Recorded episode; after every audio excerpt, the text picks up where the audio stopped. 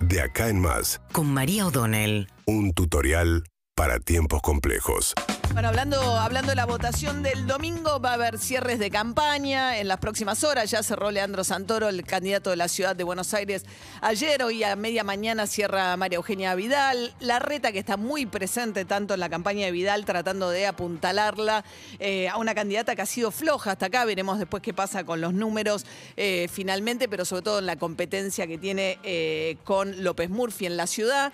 Y apuntalando también la reta a Santilli en la provincia de Buenos Aires en la pelea contra Manes, que se puso bastante áspera, eh, porque Facundo Manes ha estado muy enojado. De hecho, va a ser un cierre solo hoy, solo con los radicales en Quilmes, y se niega terminantemente a ir al búnker que montó de campaña la reta, donde va a estar Macri, autoinvitado de alguna manera, a sacarse esa foto de las elecciones del domingo. Manes queriendo tomar distancia del PRO, dijo yo me quedo en La Plata, y Santilli tratando de mostrar un poco de unidad, dijo bueno, entonces yo te voy a ir a ver a tu búnker tratando de resolver, van a tratar inmediatamente después de las elecciones mostrar, de superar por supuesto que es más complicado para la oposición, que va a internas en 17 provincias, que para el oficialismo, que forzó listas de unidad en gran parte de los distritos, salvo Santa Fe, pero en gran parte de los distritos relevantes va todo con lista de unidad el frente de todos.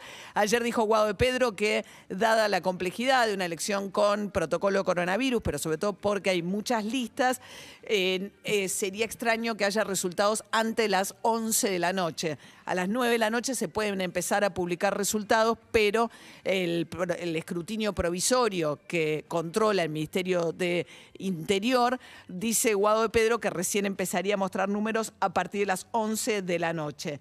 Y hablando de eso, nada más eh, le, les- le voy a prestar un minuto de atención a lo que está pasando en Brasil, porque es realmente muy grave. Ayer en el Día de la Independencia, marchas de Jair Bolsonaro, alentando a sus seguidores en San Pablo y en Brasilia en contra del Tribunal Superior. Como la Corte Suprema de Justicia de la Nación Nuestra son 11 miembros, hay por lo menos dos que tienen investigaciones abiertas contra Bolsonaro y su familia. Eh, en algunos casos por temas que tienen que ver incluso con negociaciones supuestamente poco claras para la compra de vacunas, pero puntualmente la acusación más grave que tiene hoy Bolsonaro es estar difundiendo noticias falsas en su canal de YouTube donde le está diciendo a sus seguidores que hay una mega trampa en el sistema electoral brasileño, que es voto digital, no es voto de papeleta como la nuestra, y que entonces le van a robar las elecciones.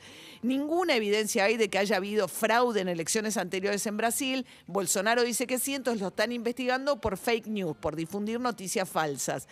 Eh, a raíz de esto, Bolsonaro dijo que ni loco se va a dejar arrestar por ningún integrante de la Corte, le exige la renuncia, él y sus seguidores, a los miembros de la Corte Suprema de Justicia, pero además dijo, solo Dios me va a sacar de Brasilia, como anticipando que no aceptaría un resultado electoral adverso el año que viene en caso de que, por ejemplo, perdiera las elecciones contra Lula da Silva, que quizás sea quien se presente a elecciones eh, a, a disputarlas contra Bolsonaro. Pero es esas cosas donde las democracias mueren desde adentro, ¿no? Eh, lo que uno está viendo en Brasil, hay que ver cómo siguen, pero es una radicalización total de un Bolsonaro en caída, metiendo en política a los policías y a los militares, algo que no vemos tampoco hace muchos años en América del Sur. Bueno, se ve en Venezuela con Maduro también, pero digamos, la radicalización total de un sistema que es hoy además el epicentro de atención para los sectores radicalizados de derecha que cuando perdieron la figura de Trump